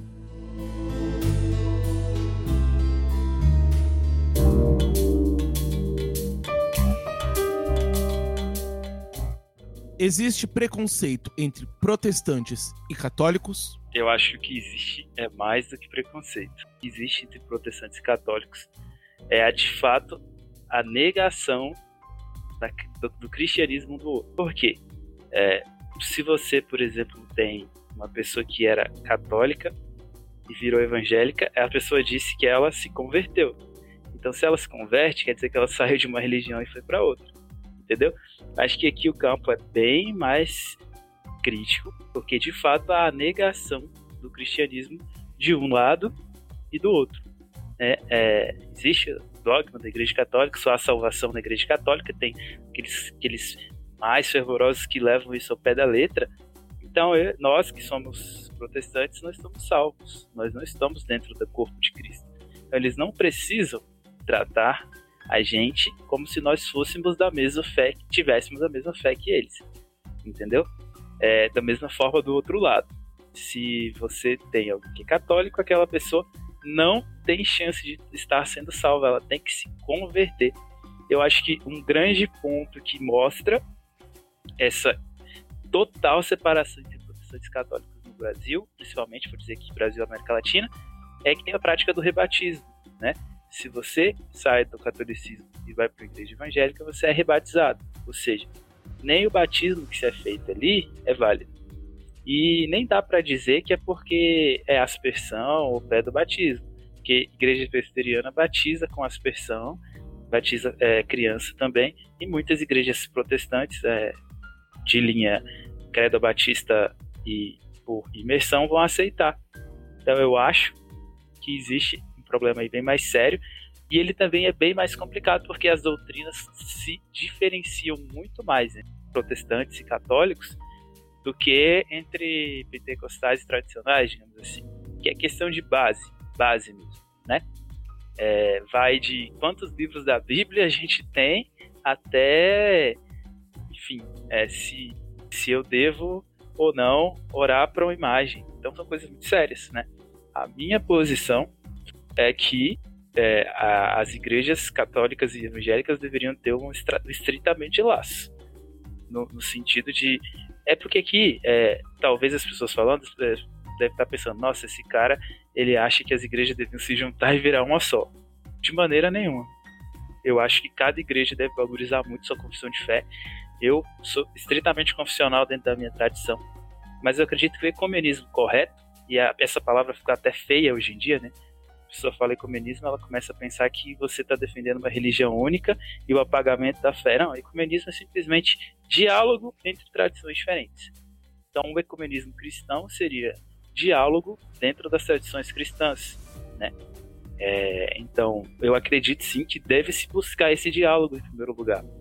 A partir do momento que você começa a apagar a sua própria confessionalidade para poder agradar uma outra tradição, aí você já não está mais sendo ecumênico, você está sendo unionista, você está, é, enfim, matando a sua fé por causa disso. Aqui a gente não está falando de mudar dogmas para poder conviver. Pelo contrário, é conviver com os dogmas diferentes, né? Por isso que eu disse que essa questão aí entre, entre protestantes católicos é muito mais séria. Eu sou luterano. A, nosso diálogo com a Igreja Católica acontece de forma mais tranquila, mais branda até, né? Mas, por exemplo, do, do evangelicalismo no geral, eu acho ainda bem difícil de você é, colocar as duas pessoas numa sala para conversar sem que saia tapa, digamos assim. É, teve um, uma cantora que fez, gravou uma música com o padre, né? E isso gerou um absurdo, tipo, meu Deus, como que pode? Ela desviou, ela, ela está, enfim, né? Adorando o diabo. Cancelaram ela. Foi cancelado, levou exposed. e aí, será que é isso tudo mesmo? Reforçando a minha fala, eu não tô falando de abrir mão de dogmas de jeito nenhum, mas de diálogo, né? Será que eu preciso considerar que os católicos de fato não são cristãos e que todos vão para o inferno? Ou que os, os, que os católicos precisam olhar para nós, porque nós não estamos debaixo de Roma, a gente também vai ser todo mundo condenado, é que acho que abre-se um, um gargalo muito bom para se debater todos esses tipos de coisa e é algo que tem que ser feito com calma, com parcimônia, com coragem, né? E também com, com, com bastante, digamos assim, orientação do Espírito mesmo, Espírito Santo de Deus, para que nunca se dê um passo nem para um extremo, que é a total fechamento, total negação da fé do outro, nem para o outro, que é a unidade falsa, onde todo mundo, enfim, abre mão daquilo que crê, da sua tradição de fé, para poder viver uma união que é, que é mentirosa. Jessé, se você me permite abrir um parênteses para uma treta, é, como está o diálogo entre a IELB e a ISLB? Olha, a IELB e a ISLB, para quem não conhece, né, eu vou explicar. A IELB é a Igreja Evangélica Luterana do Brasil e a ISLB é a Igreja Evangélica Luter... é, de Confissão Luterana no Brasil. São duas, as duas maiores igrejas luteranas. Elas diferem em alguns pontos, né? A, a IELB, que é a que eu faço parte, ela é uma igreja que surgiu da missão da é, Igreja de Sínodo de Missouri, lá dos Estados Unidos, e ela é do movimento de neoconfessionalidade, de resgate da confessionalidade luterana. E a ISLB ela surgiu no Brasil a partir de, dos próprios alemães, né, que vieram para cá é, nos séculos anteriores e foram criando suas comunidades, trazendo lá da Europa a sua fé. E a ISLB ela é então um pouco mais aberta a vários tipos de movimentos e a IELB ela é mais confessional, mais fechadinha mesmo, é, enfim, né? Então as duas diferenças que a gente cita sempre entre as duas é que a IELB ela não não consagra pastora e a ceia é só com vinho, né? E só adultos tomam. Já na ISLB, eles consagram pastora e eles, a, ceia deles é com suco de uva, geralmente, e existe a prática da pedocomunhão, que são as crianças participarem da ceia. Mas, enfim, existe muito mais outras questões, como é, a, a ISLB ser mais perto de movimentos sociais, movimentos identitários, esse tipo de coisa, e a IELB já é mais tradicional zona mesmo. Mas ainda assim, Existe... assim vocês conseguem tretar se é vinho ou suco de uva? Olha, treta, treta bastante. É, eu vou dizer que não exi existe uma, uma comissão luterana de diálogo e a ISLB e a IALB, na, nas, no aniversário de 500 anos da reforma, fizeram eventos juntos, fizeram é, né, atividades. É, todo ano é publicado o Castelo Forte, que é um, livro de devoções feita pelas, por pastores das duas igrejas, mas não passa daí. É, a gente fica cada um na, na nossa mesmo, e enfim. É, eu, eu vejo muito que não há intenção de, de, passar o sinal vermelho entre um e outro, entendeu? Mas também é aquilo lá, cada um no seu quadrado, não existe muito essa interação é, entre pastores, entre lideranças, para que uma igreja não acabe adentrando na outra, digamos assim, né? Até porque dentro da ISLB existe um núcleo de, que é mais voltado para a confessionalidade dentro da própria tradição deles, enfim, dentro da própria realidade deles. Mas, por exemplo, é, para você ir de uma igreja para outra, você faz confissão de fé, entendeu? Você faz profissão de fé. Então, não, não, não são igrejas. A gente diz que não há é, comunhão de púlpito e altar, né? Então, o pastor não prega na outra e nem ceia na outra, digamos assim. Tem gente que acha isso muito problemático, eu não acho que seja. Que é como eu disse, é, o verdadeiro ecumenismo no sentido de diálogo é você conversar com o outro, entender as peculiaridades dele e ver até onde aquilo é possível dentro da fé ou não. Né? Não é você forçar uma unidade falsa que só vai gerar enfim, é, trito ou então apagamento das suas próprias, da, sua, da sua própria confessionalidade. Então, é, basicamente é isso. Fechado parênteses, podemos voltar para o catolicismo. Caio, você quer falar? É, eu, particularmente com esse tema, eu conheço algumas pessoas católicas que exercem o seu catolicismo com muito fervor e assim às vezes no trabalho na escola tive esse contato e nada muito a nível teológico não assim a gente nunca chegou a debater eu debato muito mais com o neopentecostal do que com o católico mas é, eu enxergo que eu tenho enxergado nos últimos tempos que eu preciso ser uma pessoa mais razoável em tudo, principalmente com relação a essas colocações. Então, quando a gente carimba um católico como alguém, por exemplo, que não é salvo, eu aprendi, eu acho que isso é saudável, a, a, a refletir melhor com relação a isso. Porque temos várias diferenças doutrinárias e, como já você falou, se eu tô desse lado de cá é porque eu encaro que, eu entendo que esse, essa forma de encarar a Bíblia, ela é mais adequada ao que a própria Bíblia diz. Mas eu tenho visto, justamente com base na, na observação de, de determinadas pessoas, é, que não são, digamos, evangélicas, são católicas, e eu não tenho e eu não vou de forma nenhuma é, é, afirmar com certeza que essa pessoa não está seguindo o cristianismo da forma correta, no sentido de que eu vejo práticas cristãs nesse tipo de pessoa. Então eu, de forma nenhuma, vou ser o cara que vai falar, então, você tá aí, ó, praticando cristianismo e tudo, tudo, tudo isso eu acho muito correto, muito, muito eficaz e pelo que eu vejo a sua vida é uma vida santa e voltada a Cristo, mas enfim, né, tem Maria que vai pro inferno. Eu não vou ser esse cara nunca, porque eu tenho visto nos últimos tempos que é, a gente precisa ser razoável com as pessoas e nós precisamos ser razoáveis com as coisas também. E porque a gente, quando a gente é muito radical, a gente acaba só afastando. Então, se às vezes eu quero evangelizar um católico, nunca que eu posso, por exemplo, e aí eu talvez já esteja entrando no, nessa questão do, do é, da, da conversão, como foi dita, é melhor. Se eu quero mostrar a um católico a minha, a minha, o meu ponto de vista, eu não posso começar desse jeito, é, condenando uma pessoa, mesmo se essa pessoa tenha uma vida, é, digamos assim, de piedade, cristã, inclusive.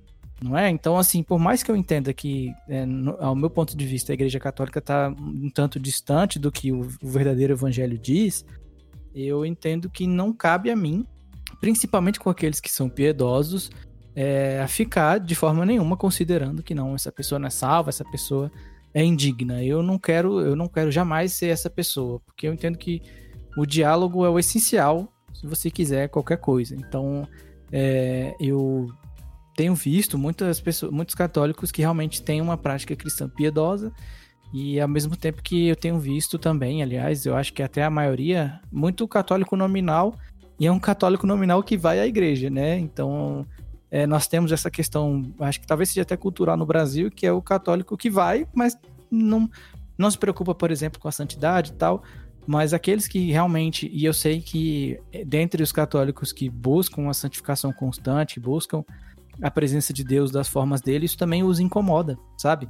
Então, ao mesmo tempo que a gente está aqui falando, ah, porque tem gente na Assembleia que faz questão de, de não se preocupar em buscar mais a, a doutrina, a sã doutrina, eu entendo que isso também tem os seus problemas do lado de lá.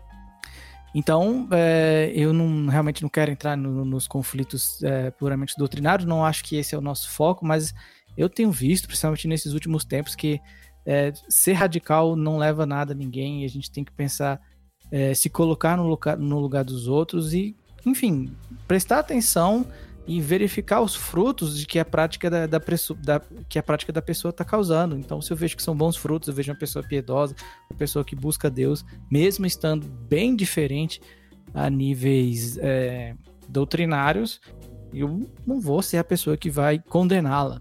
Se ela quiser um debate teológico, ou sei lá o que, ou tratar alguma coisa, eu vou falar o porquê que eu creio e vou mostrar se ela tiver é, disposta a ouvir e falar seus pontos também, posso falar porque que eu acho que poderia ser diferente. E aí vamos incluir, sei lá, adventistas, sabe? Então, assim, né, nós temos diferenças grandes com adventistas, né? Pelo menos a, a Assembleia de Deus. Então, é. Eu não posso condená-los, entendeu? Até porque seria muita hipocrisia, porque os assembleanos ficam cantando música de adventista, todo o quarteto musical que a gente vê aí. Então, poxa, né? E aí, é, eu não vou ser esse cara, entendeu? Seja com adventista, seja com católico. Eu tenho aprendido a ser um pouquinho mais, sabe? É, é, melhor colocando, tenho aprendido a ser menos radical com relação a essas coisas. E principalmente a olhar criticamente pela forma como a gente é ensinado, né? Às vezes a gente tem um ensino de guerra, né? Então, não é isso que eu quero. Eu acho que dialogar faz parte, diferenças faz parte, e eu não quero nunca ser o cara que vai condenar qualquer um que tenha dessas práticas. Você mexeu no vespeiro aí, hein, quando falou da música adventista. cenário brasileiro aí, pra quem mexe na internet, viu recentemente um pastor reformado dizendo que não ouve e nem canta essas músicas de hereges. Eu achei bem pesado, bem pesado. Mas, né? É, eu vi por alto, mas o que me pareceu mais pesado não foi nem a opinião, mas a forma e a gratuidade com que foi feita o ataque, mas enfim. Não, não, mas é exatamente isso. É o, é o jeito que ele fez as coisas, soou errado, entendeu? Mas o que eu tô falando é, é, é justamente isso, porque temos muito grupo, muitos grupos musicais que são adventistas e eu nem sabia que eram. Então, assim, pessoal, os grupos vocais cantavam e na minha cabeça eram músicas bonitas, assim, bíblicas. Eu nunca cheguei a, a encontrar nenhum nenhuma coisa gritante assim com relação não, até porque na minha cabeça nem eram é, nem sabia que eram cantores ou grupos adventistas, né? Mas e aí a minha crítica é justamente isso. Eu tô cantando suas músicas, mas você é um herege, sabe? Eu acho palha fazer isso. Então, a Adventista é seita, mas ninguém mexe com São Leonardo Gonçalves, né? É assim. Também. Olha que eu tenho até foto com ele, Eu tenho com os arrais. Top também. Mas o Caio falou dessa, dessa, desse treinamento de guerra. Lembrou muito um. É quase um trauma que eu tenho do curso de teologia que nós temos na igreja. O curso é muito bom. Mas o curso tem dois módulos de apologética. Se você pensa que em um módulo de apologética nós vamos estudar coisas como os debates filosóficos acerca da existência de Deus, ou de questões históricas ou biológicas sobre a possibilidade de um criador ou algo assim, está enganado. Não, nós vamos aprender sobre outras religiões, como, sobre como outras religiões estão erradas e sobre como nós devemos atacar e proteger nossas crianças de outras religiões. O, o, e aí, incluindo o Adventismo e o catolicismo. Então, de fato, nós somos ensinados quase no, no, no doutrinados numa guerra. Então, não é um outro com o qual eu preciso dialogar para poder apresentar a minha versão. Não, é alguém de quem eu preciso atacar e fugir, atacar e fugir, atacar e fugir. Então isso é algo que, que, que a fala do Caio me lembrou muito. Mas o, a minha questão em relação a tudo isso, primeiramente, eu gostaria de dizer para o irmão que está ouvindo tudo isso, talvez seja um pouco escandalizado, primeiramente que nós amamos você. Então, não é nossa intenção, de alguma forma, te escandalizar e falar alguma coisa que, que é um absurdo. Não, nós estamos aqui debatendo algumas questões, principalmente sobre como nós lidamos com a diferença. Terão outros episódios que nós vamos falar mais sobre como lidar com a diferença de outras religiões, que nós partimos da ideia de que estão erradas, mas ao mesmo tempo que nós precisamos dialogar e não simplesmente sermos violentos.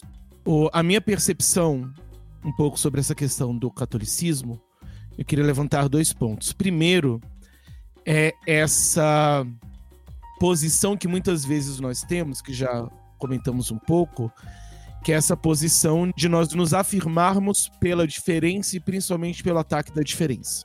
Então, o protestantismo brasileiro, e, e é, eu entendo, não, não vou dizer que é, é, é totalmente injustificável, ele se constrói nesse ponto de de uma diferença do catolicismo e também do um pouco do espiritismo e das religiões afro, mas principalmente do catolicismo, já que ele chega em um país de tradição católica, ele acaba tendo que se diferenciar daquilo que já existia e que era o mais vigente.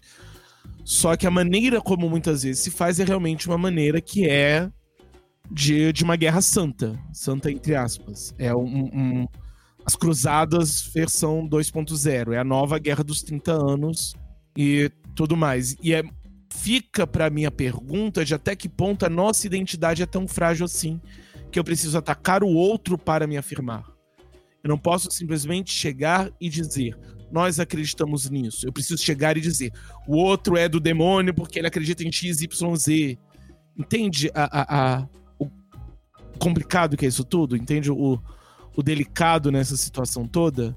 E o outro ponto, e que eu aprendi vendo, não só convivendo com alguns católicos, mas também vendo algumas coisas sobre catolicismo, que é o mesmo problema que nós temos na religião protestante, é a mesma coisa que é o mesmo problema que nós temos em todo esse debate sobre denominações que nós estamos vendo. Que às vezes a, a, o pensamento da instituição, digamos assim, é diferente daqueles que a praticam. Então, por exemplo, na nossa igreja, a posição oficial é de que não existe maldição hereditária. Existem pessoas lá que acreditam em maldição hereditária? Existem. Existem pessoas que podem, dependendo no culto, orar quebrando a maldição hereditária de alguém? Pode. Isso significa que a nossa igreja defende maldição hereditária e quebra de maldição hereditária? Não. E muito disso tudo vem disso, de nós termos, às vezes, pessoas que têm determinada prática, ainda que aquela visão, de modo geral, aquela denominação, aquele grupo não defenda isso, mas você tem alguém que tem aquela, aquele pensamento ou aquela prática e às vezes acaba se confundindo. E é interessante conhecer um pouco mais o catolicismo e nós vemos que muito daquilo que nós levantamos bandeiras de diferenças vem, na verdade, da nossa interpretação daquilo que é, alguém fez e não necessariamente aquilo que é de fato a visão da, da igreja. Mesmo que às vezes seja padre. Então tem o padre careca, eu nunca lembro o nome ele vai é, é, é pregar. Careca, que eu nunca lembro. É, qual que é o padre, padre careca? Paulo Ricardo, padre Paulo Isso, Ricardo. padre Paulo Ricardo. É o padre careca. É o Iago Martins do, do dos católicos. Boa definição. Ele vai fazer vídeo e, e, e protestante vai queimar no fogo do inferno. Entendeu? Mas você vê ao mesmo tempo que, inclusive, a própria posição da papal da Igreja Católica já é muito mais de uma, uma possível comunhão e não realmente de. A menos que você esteja vinculado à paróquia mais perto, você vai pro inferno, entendeu? Então você tem alguém que é, em certa medida, um, um expoente, mas ao mesmo tempo a visão dele não necessariamente é a, a geral. Então. E, para quem não sabe, existe também muita, muita, muita, muita diferença de opinião dentro da Igreja Católica. Tem vários em certa medida, várias denominações também, vários pensamentos, várias linhas e tudo mais. Não é, é, é a mesma coisa que a gente tenta colocar. Então, assim, é, nós precisamos pensar muito, primeiro, no nosso preconceito, até que ponto de fato eu conheço a religião do outro para emitir uma opinião, assim como me incomoda quando alguém tem preconceito com a minha sem conhecer, eu também preciso me incomodar quando eu tenho preconceito com outro sem conhecer e também como que eu vou expressar isso e por que, que eu vou expressar isso dessa forma. Então, vou expressar porque eu quero o melhor do outro ou porque eu quero me afirmar enquanto aquele que está certo, aquele que é o melhor, aquele que é o mais incrível, espiritual, inteligente e conhecedor da Bíblia. Interessante. É, é até bacana a gente falar sobre preconceito entre. Bacana no sentido assim, de ser relevante, né? A gente falar sobre preconceito entre católico e protestante, porque eu vou trazer minha tradição de novo para a mesa. Eu sou luterano. A gente tem uma liturgia que se é, quando um evangelical vê, ele se assusta. Ele diz que é uma missa, né? Quando eu comecei a ser luterano, as pessoas me perguntavam demais se eu tinha virado católico, sabe? Porque até hoje, se eu posto no story, na igreja, alguma coisa, eu te pergunto se você virou católico, pastor da batina, né? A gente tem vela na igreja, a gente tem paramentos, seguindo o calendário litúrgico, a gente comemora Pentecostes, a gente tem é, Quaresma, tudo isso. Então, para uma pessoa, como eu é, voltando para o ponto que a gente trouxe para o início, que não conhece, ela vai olhar e falar: bom, católico, entendeu? Então a gente costuma sofrer preconceito desse lado da ala evangelical pela nossa liturgia. E a gente, é, os católicos mais ferrenhos, dizem que Lutero era a encarnação do diabo, né? Que tem santo aí que viu Lutero no inferno e, e já acabou. Ele tá lá pagando eternamente porque ele foi um demônio no, no, mundo e o mal que ele fez é indizível e impagável. Então a gente costuma muito apanhar desses dois lados. E a gente tá ali no meio, sempre tentando, eu acredito, manter essa postura de diálogo, né? Diálogo com, com, com os evangelicais no sentido é, do mainstream brasileiro aqui, e também os católicos, mas repetindo mais uma vez, né, sem negar nenhuma linha da, da nossa confissão de fé, sem voltar atrás de nenhum ponto, né, É, é, Lutero realmente rompeu com a Igreja Católica por causa das verdades bíblicas que ele descobriu e acabou. Não existe, não existe porém para isso.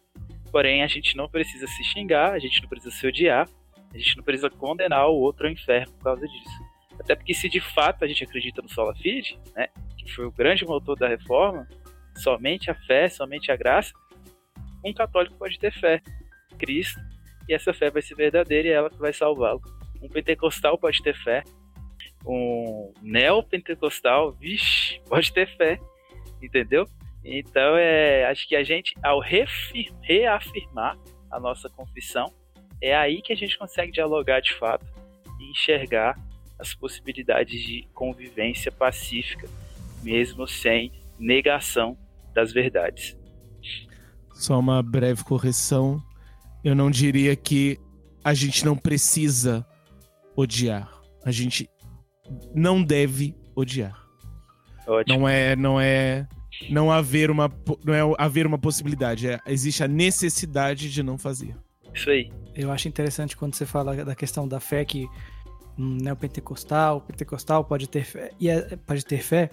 E aí é, é, é, importante a gente pensar também no contrário, né?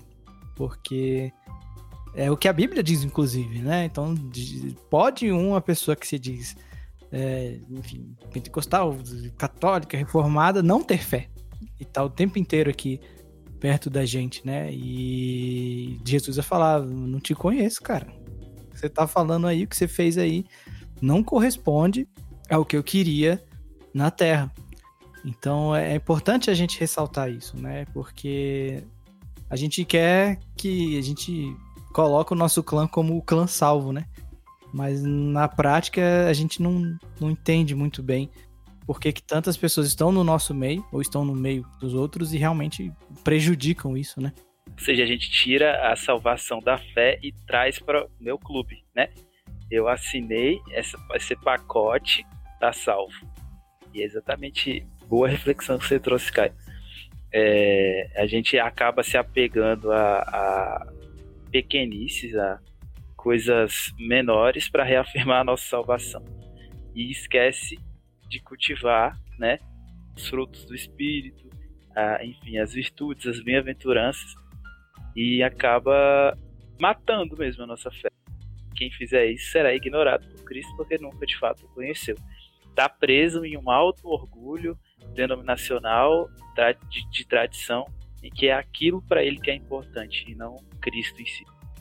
Exatamente. Eu queria só fazer um comentário, e aí eu sei que é uma coisa que criou-se uma certa polêmica, mas aquele filme do, do Meirelles, Os Dois Papas, eles me ajudou muito ah, a, a, a, a, tirar um pouco da, da, dos pensamentos que eu tinha, e aí eu posso dizer que eram preconceituosos, principalmente com essa questão é, do que rola ali no Vaticano e tal. Eu sei que é, muitos, muitos católicos não gostaram, principalmente dadas algumas questões políticas relativas a papas, mas enfim. Mas eu acho que é, se realmente, né, e eu não, não consegui conversar com o católico ainda depois, mas se realmente é, a forma como é, se lidam, pelo menos entre si, os cardeais e o papas forem daquela forma, eu acho bastante humano, assim. Eu não achei nada. É, na minha cabeça era totalmente diferente. E esse filme realmente me ajudou a ter esse pensamento mais voltado na relação mesmo que eles tinham e como que eles enxergavam as coisas. E eu achei muito enriquecedor no sentido de, de entender melhor como eles pensam e como eles agem. Eu recomendo esse filme, inclusive. Interessante. Inclusive o Ratzinger, né, que é o Papa Bento XVI é um exímio teólogo. É, e às vezes a gente acaba não acessando a, a, o que produzem por esse preconceito, né?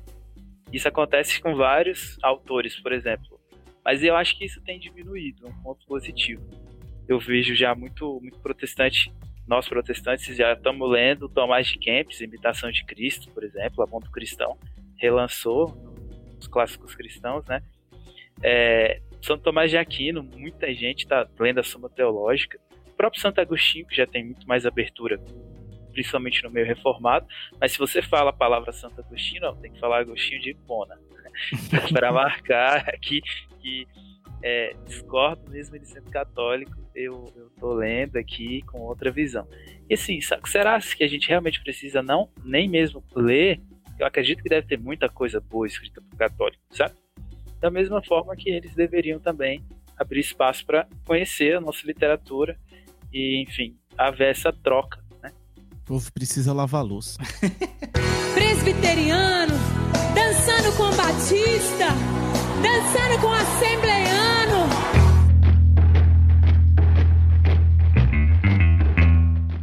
Existe preconceito social entre igrejas? Ixi, é, eu tava falando até sobre isso no Twitter, inclusive com uma amiga minha, Isa Vicente, que é lá do Rio de Janeiro. Inclusive, recomendo que vocês a sigam aí nas redes sociais, que ela traz muita pauta importantíssima para dentro do, do, do, debate evangelicalismo brasileiro, principalmente relacionado a pentecostais. Você zoa o pentecostal, você é, cria uma, uma caricatura dele, não porque você se incomode com a fé que ele professa, não porque você se incomode com os dogmas que ele confessa, simplesmente porque é vinculado ao pobre, é vinculado ao negro, é vinculado ao que? Aquelas pessoas que estão à margem da sociedade, né? É, foram drogados recuperados, alcoólatras recuperados, né? A gente sabe do incrível trabalho social que as igrejas pentecostais fazem no Brasil. Então você quer de fato dizer, eu não sou esse Zé Povinho aí, velho. Eu sou cristão, mas eu faço viagem internacional uma vez por ano. Eu sou cristão, mas eu falo inglês sou cristão, mas eu, eu sei lá, é, sou diferente desse povo, sou bonito, entendeu? Esse povo aí é a ralé. E aí, cara, tipo, se existe algo mais anticristão do que isso, eu não conheço. Assim, é, então, realmente existe muito preconceito social é, que é existe em todas as camadas da sociedade e acabam se refletindo na religião também, infelizmente.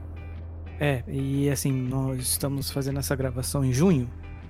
E essa semana ela, é, surgiu um, um, triste momento, né? De, um, de, um, de dois pastores, não sei se eram dois pastores, um deles era pastor, conversando com uma mulher, num dessas lives de duplinha do Instagram. E aí ele fez uma fala, uma fala terrível, assim, com relação à própria igreja. Ele é de uma igreja de Batista do Calvário.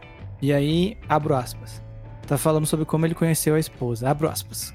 Quando ela veio pro culto, se, se destacou porque o pessoal é tudo assim: mais classe pobre, moreninho, meio encardido, um povo meio sujo, mas ela veio e eu pensei: essa aí é da zona mais nobre do Rio, disparou o pastor.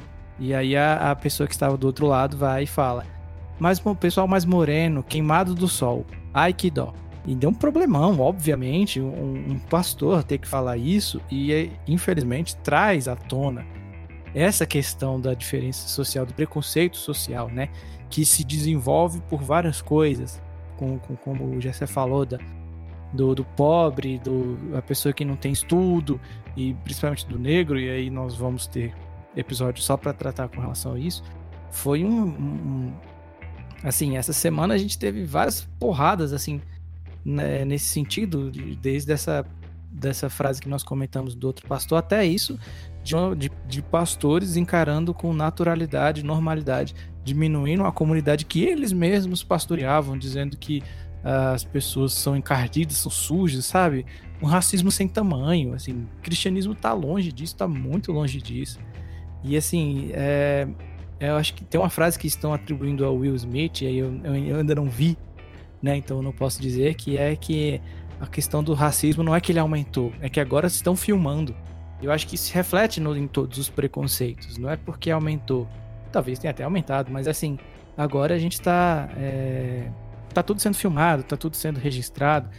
Então a reação das pessoas, a gente está conseguindo captar a reação das pessoas perante as situações. Isso tem revelado uma igreja assim é, horrível, horrorosa, sabe?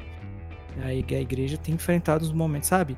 Aí esses dias eu vi o pastor Nilson Gomes, que ficou ele é pastor assembleano, ficou conhecido por um trecho de uma palavra dele, que ele critica é, cristãos que estavam fazendo gesto com armas, né, nas épocas das eleições. E aí o cara já é comunista do inferno, entendeu? Que ele pregou isso. Então é triste, cara, o momento que a gente está sentindo. A resposta da pergunta é: existe preconceito social entre as igrejas? Existe, existe demais, assim, tá exacerbado, tá fora de controle, assim, eu diria. E aí, pegando uma, fra uma frase do, do, do, Rodrigo Maciel, que esteve conosco é, alguns episódios atrás, e ele dá glória a Deus que pelo chacoalhão que a igreja precisa tomar, ou vai tomar, e assim, essas revelações, eu peço a Deus que elas sejam o primeiro ponto pra gente, sabe? É, se posicionar, sabe? Se posicionar mesmo no sentido de falar, isso aí não é cristianismo. Isso aí não é o, o que eu quero, entendeu? Não é o que Cristo pregou. Então, é, hoje eu já vi a notícia que os, os pastores de Angola, da Igreja Universal do Reino de Deus, eles é, romperam com a liderança brasileira e eles falaram: eu não aguento mais racismo, eu não aguento mais essa diferença, sabe? Não aguento mais que a, as medidas que estavam sendo tomadas em cima deles. Pessoal falou que até havia obrigação de se fazer vasectomia lá em Angola para ser um ministro, sabe? E assim, eu peço a Deus que seja uma reforma mesmo que aconteça em Angola por parte dessa igreja e que eles abandonem a, a teologia da prosperidade, sabe? Então, assim, é, tem sido revelado demais ah, o preconceito social da igreja. É muito feio, é muito triste.